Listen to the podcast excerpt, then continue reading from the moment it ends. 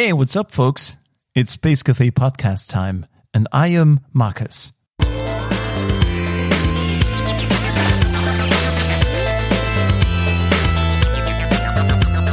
So, I came across an interesting thought recently. Someone said that if we really wanted to go to Mars, we could do it tomorrow. From a technical perspective, we're ready. Almost. But something else, something profound stands in our way our own anxiety to fail. We've become a risk averse society with zero tolerance for failure, not to mention human casualties. Hmm. An interesting thought, I must say. I mean, no president or decision maker, no NASA or ESA would survive a complete loss of a human Mars mission unharmed. And of course, there is a name behind this provocative claim that we could go to Mars tomorrow and this name has quite a track record in the space industry. Oh, that's that's way in my. If you can hear that, that's awesome. That's like at my front door through several doors. Our guest today is an American space scientist and aerospace engineer. He previously worked as a spacecraft navigator at the NASA Jet Propulsion Laboratory, where he was a navigator for a bunch of Mars missions. He is currently an associate professor of aerospace engineering and engineering mechanics at the University of Texas at Austin. I think I'm a tough professor um, when it comes to using common sense and that sort of stuff. Ladies and gentlemen, please welcome Mr. Moriba Jah. By the way, if you have the possibility to hit pause and stop for a second, I urge you to do so now because it's essential that you look this guy up on your favorite search engine M O R I B A J A H. And if you think you might have picked the wrong one, you have found him. Um, I mean, I, I would say that uh, I definitely don't seem like the quintessential engineer or or astrodynamicist, and I I, always, I think that I've always kind of stuck out a bit, but uh, certainly as I've gotten older, um, I've allowed myself to just come out of my shell. And you know, on in the beginning of my career, it was um, I was just very intimidated, and many people told me in no uncertain terms that I had to look a certain way and that sort of thing. Mm. And so I, I did those things, but then, you know, as I developed in my own profession, and people started knowing me more for the work that I did, uh, I just let myself kind of be whoever I am. Uh, but I, I do have to say that I've gotten no shortage of comments over the years. Like people have directly told me, "There's no way that looking mm. like you do that you'll ever amount to anything," and these sorts of things. I'm glad they're mistaken. indeed, indeed, my brother. I have the impression when, when we talk about appearances that you're doing the entire science community a big favor by portraying the not cliche scientist. What would you say? Yeah, so here's a, here's an even better way to say it, man. Um, I firmly believe that there's a scientist that lives inside of everybody, and um, to me, I take science in the literal sense, which is uh, you know the Latin Latin word for knowledge, and each of us has an understanding, just an inherent understanding of how some things work in the universe and in life and these sorts of things. And all of us, this knowledge that we acquire, you can call it intuition or any other things, right? It's uh, um, you know, it's science. Um, but I just think that the traditional concepts that people have of science are very constrained to classroom settings and textbooks with mm. lots of equations and these sorts of things. Mm. And I think it's my purpose. Uh, one of my, my inner duties is to break down these walls uh, mm. and, and, and demystify this stuff because um, yeah, I want to make sure that people know that there's a scientist inside of everybody, and knowledge is something that should be uh, pervasively accessible. Try talking to your president about that. You know, uh, for whatever reason, they don't answer my emails and phone calls. So. keep trying, keep trying, please. Yeah, yeah, right. I keep getting a busy signal, right. so, what drives this guy? Many things, as we'll discover over the next 45 minutes, but most and foremost, a change of mind when it comes to space travel. We have to understand how to explore other places, but in doing so, it shouldn't be that we just do what's legal. We need to do what's right. And so, where I'm getting with all this is that I look at specific populations of our planet, indigenous people specifically, like the Inuit in the Arctic, like the Aborigines in Australia, the Maori in New Zealand, the Navajo. And there are pockets of indigenous people that for thousands and even tens of thousands of years have understood what it means to be in balance with their mm-hmm. environment and that uh, they don't believe in ownership of land and these things. It's more of custodianship and stewardship. And these principles of ecological knowledge, I think those need to be the basis of exploration so that we don't colonize, you know, whatever the hell that is. Like we shouldn't even be using those words. Or we're gonna we're gonna colonize and we're gonna just take over and we're gonna right. it's like the same stuff over and over again. And it can't be that way. I mean, if you're following along the ideas of, of Elon by saying that we are destined to become destined is the wrong term. We we are we should become a interplanetary species. Um, that would mean that we weren't able to take care of our shit back home so we need to find another place and take our issues and everything that comes along with that to different places. So the question is, is that the right move to become an interplanetary species? Or would, be, would it be the proper move to take care of our home? These things overlap. I don't see them as mutually exclusive. We, ha- we have to do both. I guess what I'm saying is that even if, let's assume that everybody on the planet we stop eating red meat. We grow we grow these things, you know, cell based meat. We move to plant based uh, type meat like exists now, which is pretty good. I love these burgers that are made from from plant based stuff. Now they kind of they actually taste like meat. You know, um, if we did all of these things, we we are still growing, and and even though it extends basically it, it what I think uh, what I think living in an ecologically sustainable way on on Earth, I think it extends our expiration date, but it doesn't eliminate it. And mm. so hmm. the thing is, we need to also look at how does humanity make its way to other celestial bodies to continue in this experiment. The thing that really kind of freaks me out is that when I look at how people behave um, look, just between uh, skin color and these sorts of things, we mm-hmm. already treat ourselves differently. If you have humans evolving on, say, Mars, that doesn't have a global magnetic field, it doesn't have a big moon that orbits 28 days, uh, uh, you know, that regulates uh, cycles of women and all these other things. Uh, the people that are born and are raised there are going to look different very different than humans. And the thing is, is that if if we if we if we're so prejudiced against ourselves on the same planet, imagine what the Martian human might look like and how we're gonna we're gonna start wars with. You know, it's like that's the thing that I'm trying to prevent. It's like we need to do this exploration at the same time.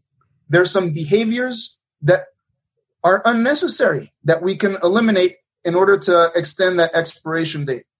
Uh, going back to to Elon Musk, um, he's pushing the boundaries. He announced his plan to take a, I think a million or is it a billion people to Mars? So how serious are you taking those visions? Not at all, really. I mean, I think here's the deal. Um, the thing that I like about Elon is he puts these numbers and I don't take these as being things that are like written in stone or cast. If I read in between the lines, it seems like he is very interested in inspiring mm. and basically trying to expand uh, the mindset of people. Like if people mm. can accept, oh yeah, a million people, okay, and work towards that, maybe that never actually happens in that way, but at least you're working towards it and maybe right. you know maybe it's a hundred or whatever but I have an omega point to work towards. Yeah. And so i think that what elon tries to do is he tries to say listen in order for there to be a journey you have to have a destination. And i'm just going to make a destination up just so that we can start moving. Absolutely. And and, and we won't necessarily get to that destination. We'll, we'll get to a destination but at least there's movement. He seems right. to be a very dynamic person. He's not about stagnation. And so I think a lot of the stuff that he says, I just take it at face value and I'm like, he just doesn't want to be stagnant. And so he's just spewing stuff. But yeah. the thing that really upsets me, man, is that um, humans always want a messiah. Mm-hmm. Humans are always, they're always seeking who's the person who I can put all of my faith into and that way I can absolve myself of responsibility. If it doesn't turn out right, we know who to he's, crucify. He's right? to blame. He's to blame, yeah. Big time. And the thing is, it's just a very unfortunate thing that we do as people is this idolatry and this messianic blah blah blah. Look, Elon's just another dude. He's a dude that has a big vision. You know, bravo. There are things that he does that I think is complete crap. Like I don't I don't subscribe to it, right? But in general, I think he's been a positive aspect of humanity, and I just feel it's very it's very sad to me that he has groupies and people that are just blind. You know, they're just fanatics. I think fanaticism in and of itself is just it's a horrible thing. I think I need to set this straight. Moriba has all the right to make those claims because he started his career where others would be happy to end theirs. NASA's Jet Propulsion Laboratory. I mean, like this is usually something that um, is the epitome of where space people want to be at, right? Yeah, and so so I think one of the interesting things, Marcus, about my career is that um, you know some some people some people might say, oh. Well, th- this guy started at the at the mountaintop, and then and then it's been downhill ever since. um, you know, but but um, you know, I was a um, I mean, when I was right outside of high school, I enlisted in the Air Force, and my job was to be a security guard. I guarded nuclear missiles in Montana. And the thing that kind of made me focus on space, aside from the missiles and, and that sort of stuff, was that during my night shifts, I'd see dots of light going across the sky that weren't planes, they weren't meteors. And and when I did some research, I, I came to find out that these things are human, you know, anthropogenic, human made objects in Earth orbit. Mm-hmm. And that just fascinated me that I could, with my naked eye, I could see wow. sunlight reflecting off of things that humans put in space. And I'm like, I have to do that. Like that's a thing that I have wow. to get involved in. Wow. So before we get into those Mars missions and and leave the planet now in a few in a, in a couple of seconds, tell me honestly, how many doors personally and professionally did that jet propulsion thing open for you? I think it's the basis of all the success in my career. Wow. I envy you. Okay, take it as oh, it please. All right. So tell tell us a little bit about your Mars um, explorations. Um, what was the most memorable moment you would like to share with us? So there are a couple of moments. Um, I can tell you that uh, one of the scariest uh, moments that that I had. This was during Mars Odyssey. A quick side note. 2001 Mars Odyssey is a robotic spacecraft orbiting the planet Mars. The project was developed by NASA and contracted out to Lockheed Martin with an expected cost for the entire mission of $279 million. And I was, uh, you know, spacecraft navigator. I was trying to go to school in Boulder, finish up coursework for my PhD, and still work full time at JPL. Lockheed Martin, uh, they they were a partner in this because they built the spacecraft and they had their own operations center from Denver, Colorado. And uh, so basically, I volunteered. Uh, part of me getting onto Mars Odyssey, you know, Bob Mase was the was the navigation chief and all that mission manager, and uh, I said, "Listen, give me the job. I'm going to work nights, nights, weekends, and holidays, right? Uh, and mm-hmm. and I want to be able to go to school in Boulder." And so they said, "Okay, we're going to send you out to to Denver to Lockheed to be a spacecraft navigator, like doing it remotely from Lockheed, and and uh, we'll we'll see how that goes." And so that sounded great. And so on one of these, you know, part of what Mars Odyssey did is it did this this thing called aerobraking and so aerobraking is this technique that lets you save lots of fuel by dipping into the atmosphere and letting the atmosphere slow you down and remove energy from the orbit instead of having to use your thrusters and all this fuel mm-hmm. you can let mother nature kind of do that naturally but the thing is is that it can be a very uh, can be a very dangerous and contentious aspect of the mission because as the thing's going through the atmosphere you lose communication with the satellite before it goes in the atmosphere, it sends some signals, radio signals. It turns away from the Earth, goes through the atmosphere. At some point, it comes back out and reorients itself. It doesn't. Right? You're praying to get the signal back. and then the thing is, then you have to decide did it did it go too deep in the atmosphere and I have to do a maneuver to bring it back out? Or did it not go deep enough because there's a certain timeline that I have to follow? So I need to do so you have to make decisions about when to do maneuvers and sequences. And so as a navigator, you have to take some data before it goes in the atmosphere and some data afterwards and figure out what happened in between and quickly relay that information to people to make these decisions. Wow. And I remember on one of these, uh, you know, I'm waiting and waiting and waiting, and we still haven't heard back from the from, from, from the spacecraft.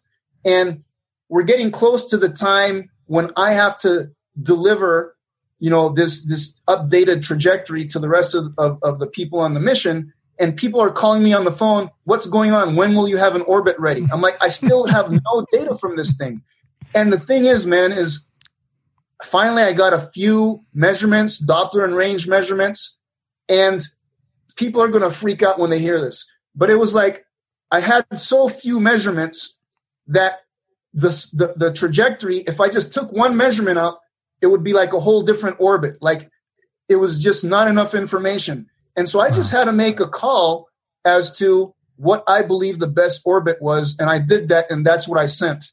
And and and thankfully everything worked out. But it was like one of those things where I felt very responsible, and I'm like, wow, um, it's like one o'clock in the morning. Uh, I'm here by myself.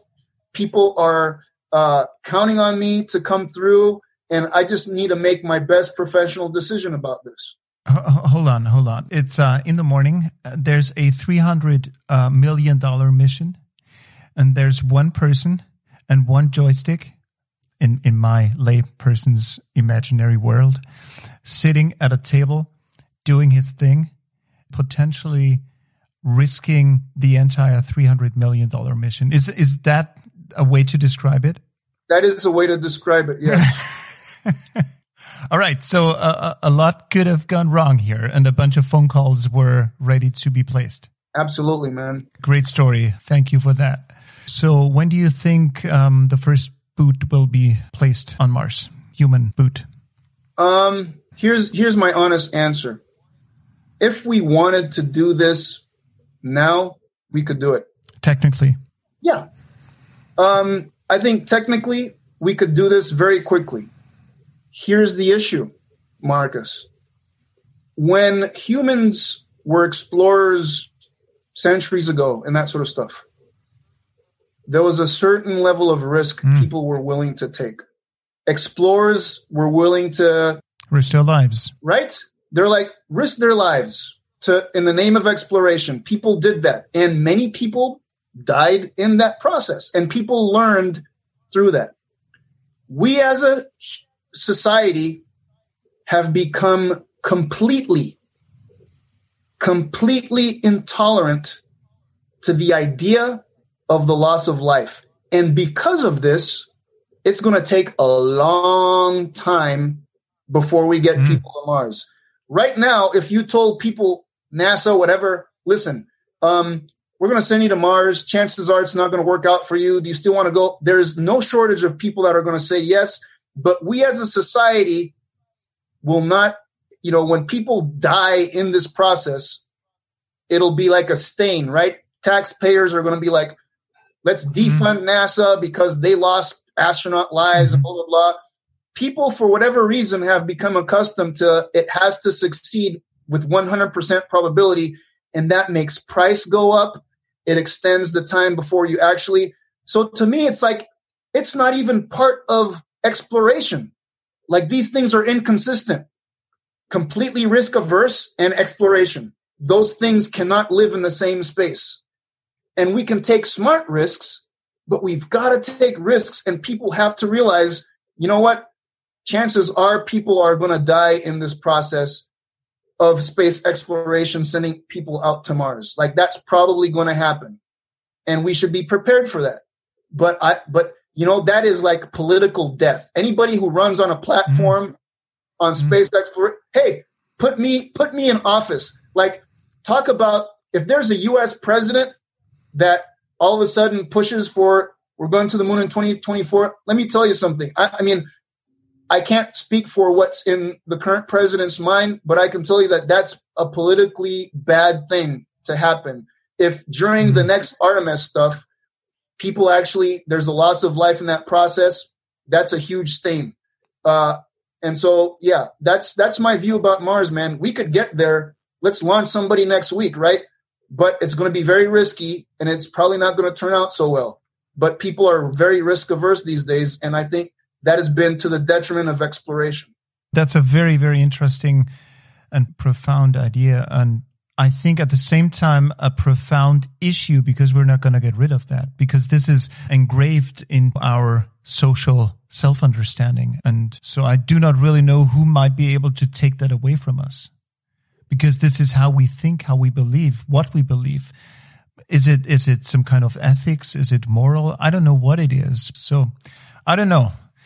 Um, but that keeps holding us back. So I think NASA in itself um, experienced that over the past couple of years. I would say that. I mean, like NASA was never super open to to risking it all. I mean, like they were trying to make sure that everything needs to be safe and Elon is doing his thing and blowing up things, and he, he's a, a, different kind of person. And I think this is perhaps it's different approaches towards society, what we're seeing here in NASA and in Elon. Would that make sense? Um, you know, Elon probably, uh, I would assume, is probably government process. Uh, I think he's very happy with the Dragons now. You know, the first commercial, yada yada yada but I'm sure it was quite painful for him because NASA did not loosen the requirements of safety for Elon. Mm, mm, and so right. Elon had to fit in through the NASA hole. So he had to hold back. Yeah, exactly. And so I'm, I'm sure that frustrated him. But look, I mean, we have a successful mission. Both astronauts that are the, the space dads went there, came back successfully. So there's something to be said about that as well. But perhaps it won't come to that because we won't make it into orbit or beyond. Yes, we're talking about space junk, aka space debris. As we mentioned earlier, we're really good at messing things up. Down here on Earth, on the moon, and of course in space. To boldly leave our footprint wherever we go, or so they say. Sometimes it feels like we're behaving like dogs who need to pee against every corner they encounter to make sure they remember they own the place. Okay, perhaps that was a little bit far fetched, but really, space debris is a massive and imminent danger to all of our future space endeavors. So naturally, Moriba decided to do something about it in a rather provocative manner.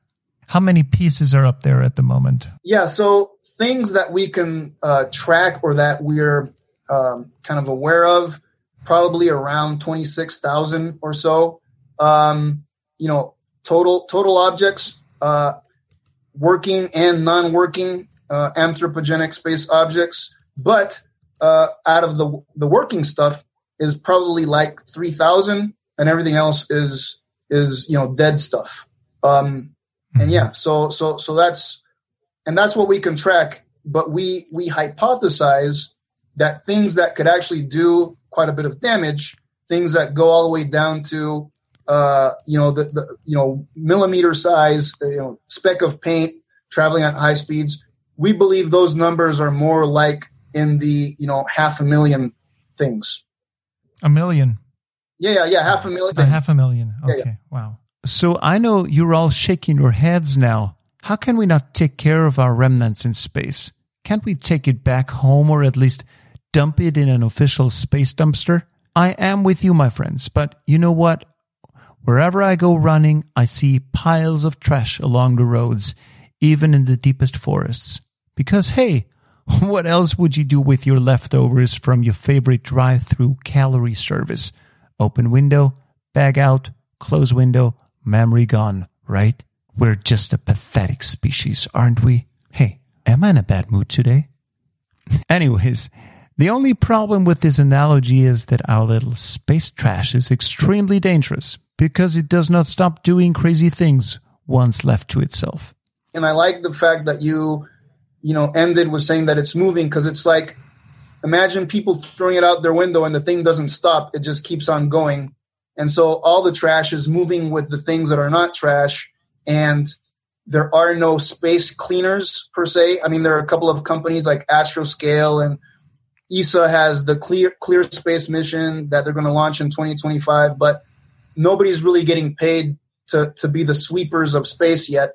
And uh, most of the stuff in these orbital highways uh, there's no off ramp. They don't they don't they don't leave and they don't come back. And so that's part of the mm. issue is that when things die it's almost it's it, the better analogy is like ships at sea. It's like a boat you you it, it runs out of fuel. The boat doesn't necessarily stop.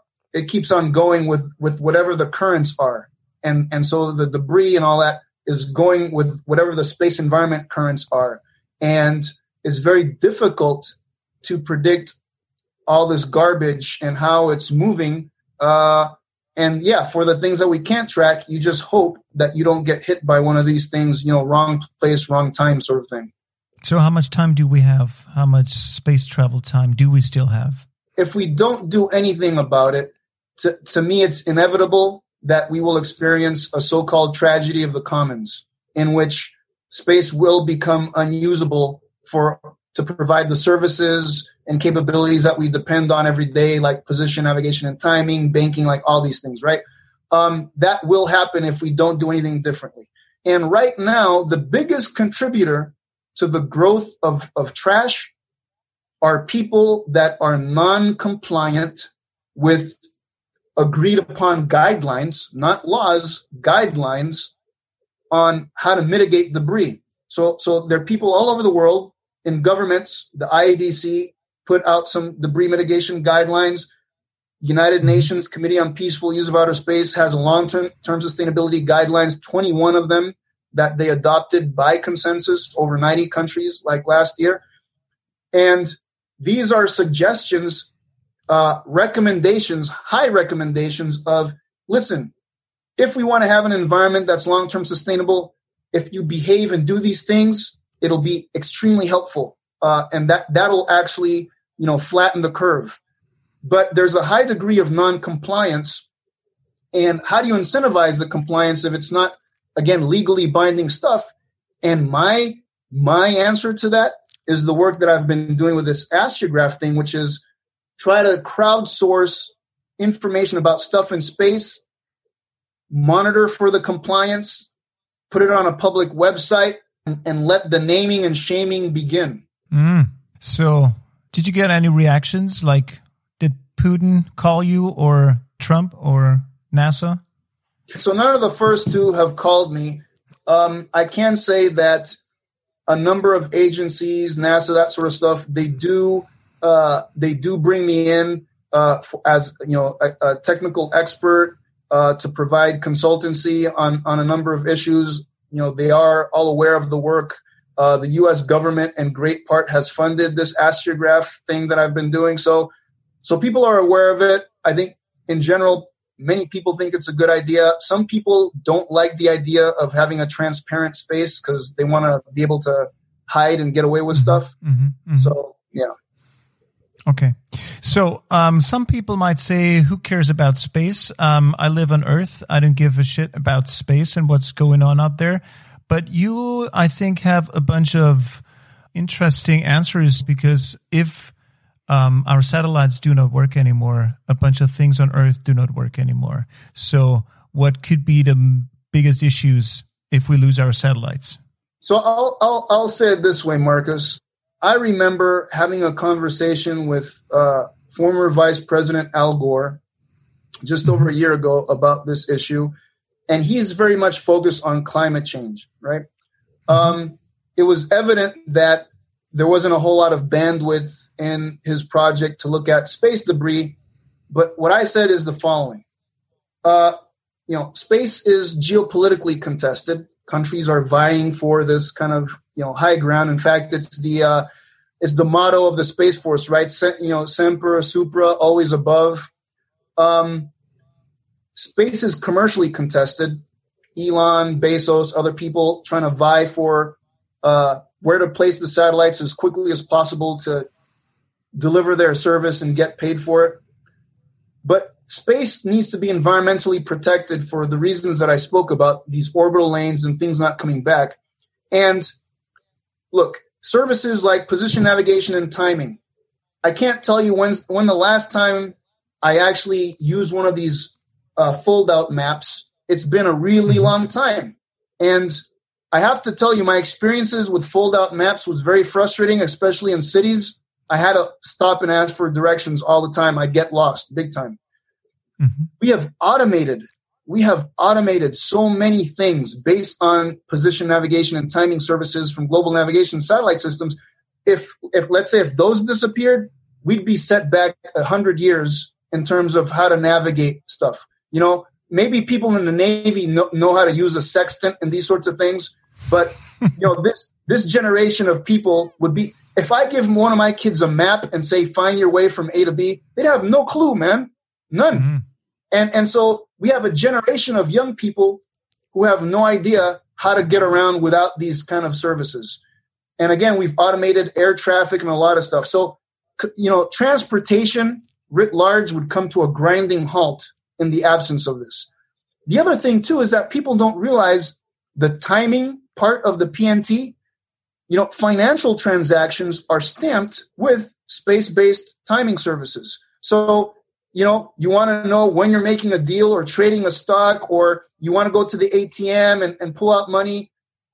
Sorry, but there are satellites that uh, now all of the all of these capabilities get routed or provided by these, and so that gets you know world economy comes to a stop in the absence of satellites. So these are the things that I think people just don't quite realize that more and more of our services and capabilities are space based I even spoke to a company this morning, even uh, b- you know, banking information in terms of specific keys for authentication to know the identity of people, like that blockchain kind of stuff.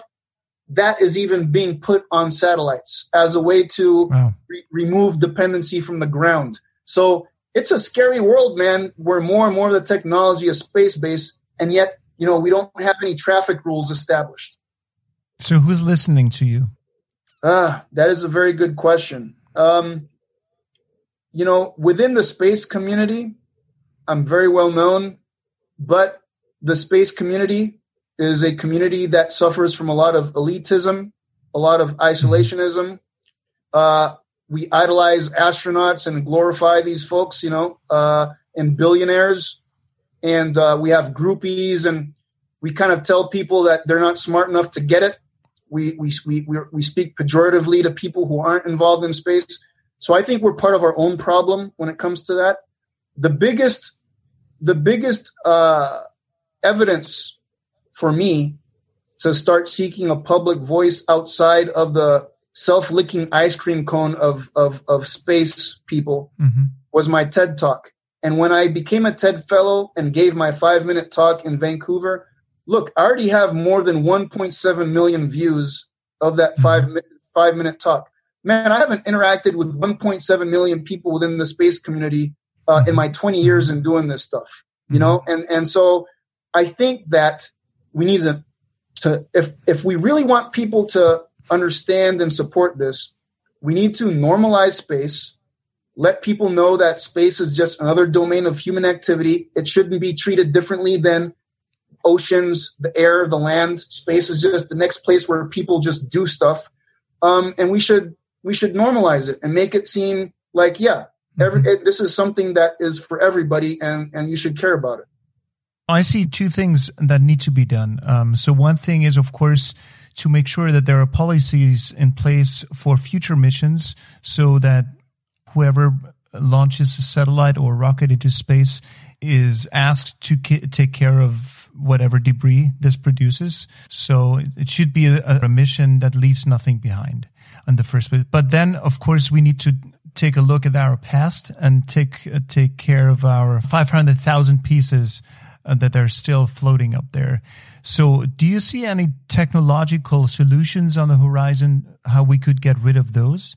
Or will they sort of get rid of themselves anyways, but it just takes time?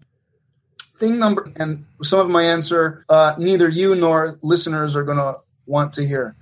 Uh, the first thing that I'm going to say is that we need to know how to live in our own filth.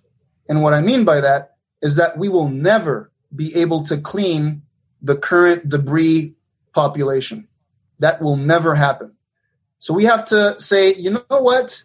We have to be comfortable operating in space with the current level of filth that exists on orbit. And what we need to do is we can clean a few things that could become a big problem, like the big rocket bodies, these sorts of things, right? We know that big objects, when they explode or collide, become many, many smaller ones. So we need to eliminate those. Um, but incentivizing compliance on the front end, like you said, to flatten that curve out. Uh, the World Economic Forum is working on something called the Space Sustainability Rating, which would be something like a rating that you would get like restaurants and hotels something that incentivizes behaviors that would flatten out that curve. Mm-hmm. And um, I have to tell you this, man. Just like people on Earth are that that are ecologically uh, sound are trying to minimize and eliminate single-use plastics, I would have a strong movement to try to eliminate single-use satellites.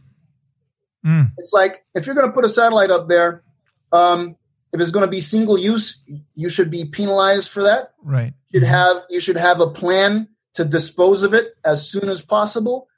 Uh, otherwise, design the satellite so it can be multi-use. Design the satellite so it, it can be recycled on orbit, can be repurposed, can be.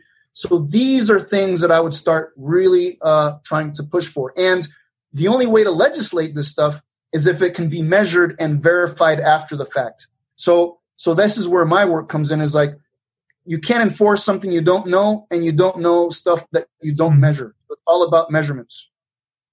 Mm-hmm, mm-hmm.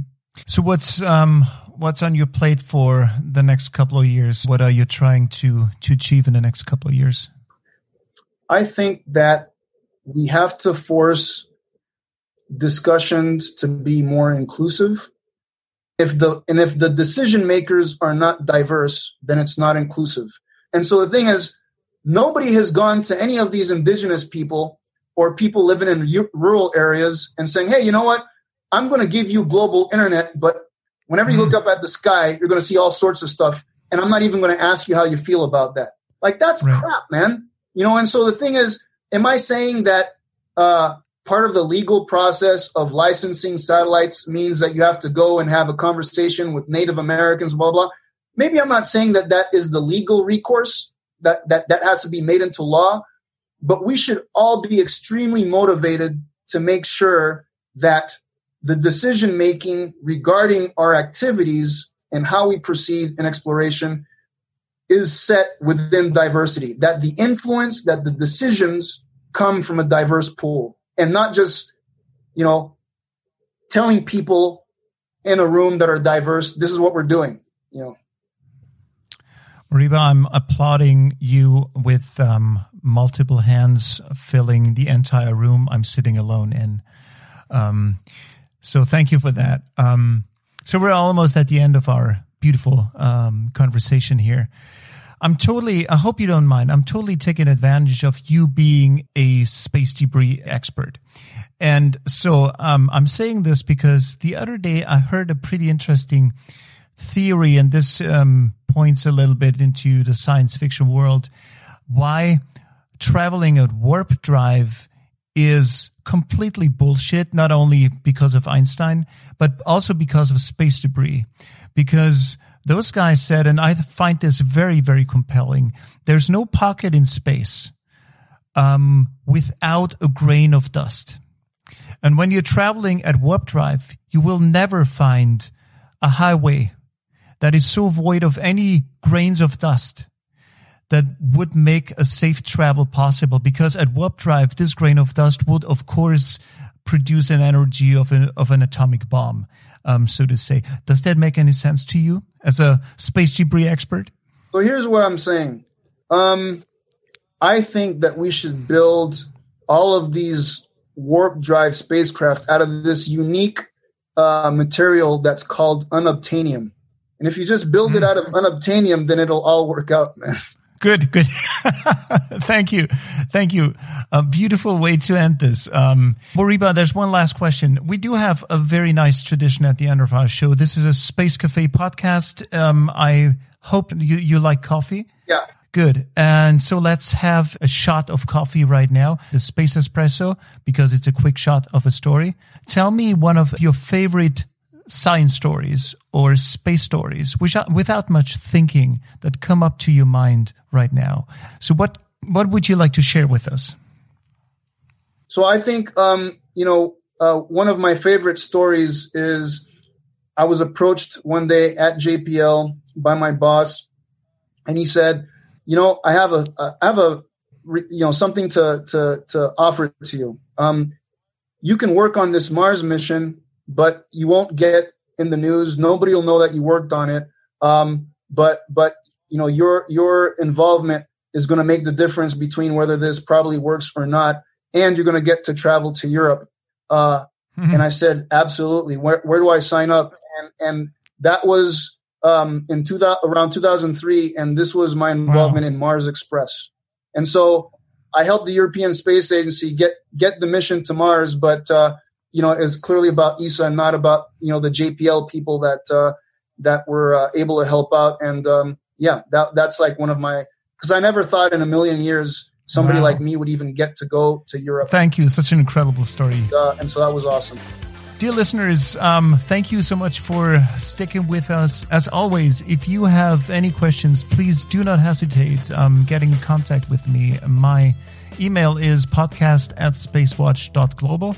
If you want to find out more about Moriba Jah's fascinating work, please do go to the website Spacewatch Global and you'll find all the information you will you have ever dreamt of.